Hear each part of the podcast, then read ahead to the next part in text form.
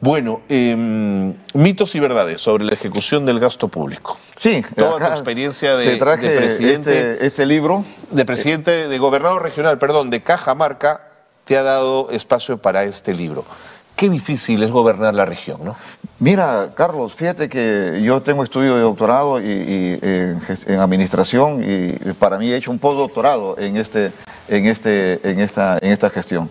En este libro recogemos eh, mi experiencia pública tanto como congresista como gobernador. Son cosas distintas, fíjate. El Congreso eres legislativo, das normas, das leyes, y en cambio acá ya estás en la cancha real, Sí, estás claro. directamente con Claro. la población.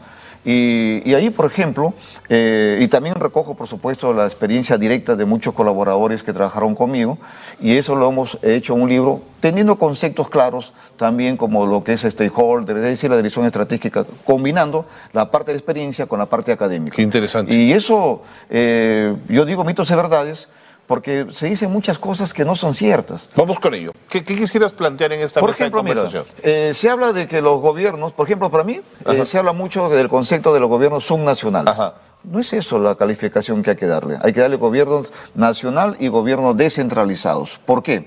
Porque el Ejecutivo tiene tres niveles, nacional, regional y municipal. Sí. Y los tres tienen que coordinar de manera sincronizada. Ah, sin duda. Eh, y, y ahí al respecto hay que hacer grandes cambios para que haya el concepto de la interdependencia, de tal manera que el Ejecutivo Nacional, eh, su ley orgánica del Poder Ejecutivo, la LOPE, tiene que hacer grandes cambios. Hay mucha desarticulación entre ellos y dentro de ellos también está, por ejemplo, la ley de contrataciones, el Sistema Nacional de Abastecimiento, el tema del control público, el tema de cómo eh, los ministerios deben tener un enfoque más descentralista y no desconcentrado. Eh, se confunde el concepto de descentralización con, desconcentración. desconcentración. En estos momentos el Perú es híbrido, más que descentralizado, es desconcentrado porque las regiones y municipios seguimos dependiendo de las decisiones de Lima. Totalmente. Totalmente. Incluso no puedes mover ni una aguja. Ahora, por ejemplo, el tema de la transferencia de los fondos públicos. Eh, a veces se hace, ahora fíjate que acaban de, de aprobar un crédito suplementario de 5 mil millones de soles, de los cuales cerca de 1.800 o 1.500, no recuerdo exactamente, van a ser transferidos a los municipios y a las regiones. La pregunta es, Carlos, ya estamos en noviembre. ¿Cómo ¿Qué- gastas eso? ¿Cómo gastas eso en un mes? Pero sin embargo, eh, luego le dicen a los, a los gobiernos municipales, tú eres incapaz y eres corrupto.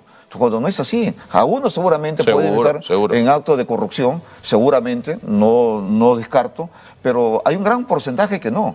Y por lo tanto ahí, sin embargo, te califican de... Fíjate que nosotros hemos recibido eh, el último 31 de diciembre fondos de transferencia, por ejemplo, del CIS.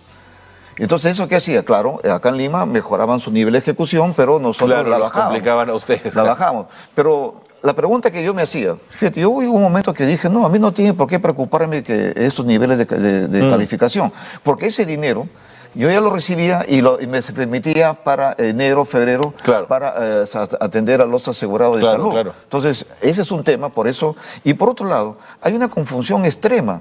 Una cosa es la inversión pública Mm. y otra cosa es la gestión pública. Hay que entender que la inversión pública es parte de la gestión pública, es un elemento, porque hay otras cosas más importantes como es la gobernanza. Por ejemplo, un gobernador, un alcalde es dueño, entre comillas, de su territorio. Es decir, la gobernanza tiene que ver salud, educación Totalmente. y por tanto proveer la inversión pública, la inversión privada. Por ejemplo, nosotros, fíjate que logramos que cuando yo entré a la región, nosotros estamos en el último lugar de competitividad y lo dejamos en el puesto 19. Muy bien. Entonces, todo eso, temas, por ejemplo, hay cosas que ver. Y otra Buenísimo. cosa que ¿Y todo que- esto está aquí, Sí, en Mitos y está- Verdades? Sí, mitos y verdades Listo. que hay que verlo con... con- Mesías Guevara Amasifue. ¿Dónde podemos conseguirle el, el- el Eh, libro? Sí, yo te voy a pasar luego por... No, pero para quienes quieran verlo, nos Bueno, están yo le voy a dar el teléfono allá, el- en estos momentos hay un teléfono que está... eh, Dale, dale, Mesías. ¿cuál es? ¿Lo ver, tienes? no, sí, sí, lo puedo. Ya, no te preocupes. Lo dejas y lo damos después Sí, para sí, quienes favor. interesados. Gracias por venir. No, gracias, Carlos. Y gracias por la reflexión. No, a ti. Un gusto. Un gusto. Mesías eh, Guevara Amasifue ha estado con nosotros, ex congresista de la República, ex eh, go- gobernador eh, regional de Cajamarca, que además de toda esa experiencia, bueno, hay una sistematización y un mirar hacia adentro la arquitectura jurídica del Estado para hacer cambios profundos que nos lleven a un auténtico proceso descentralizador.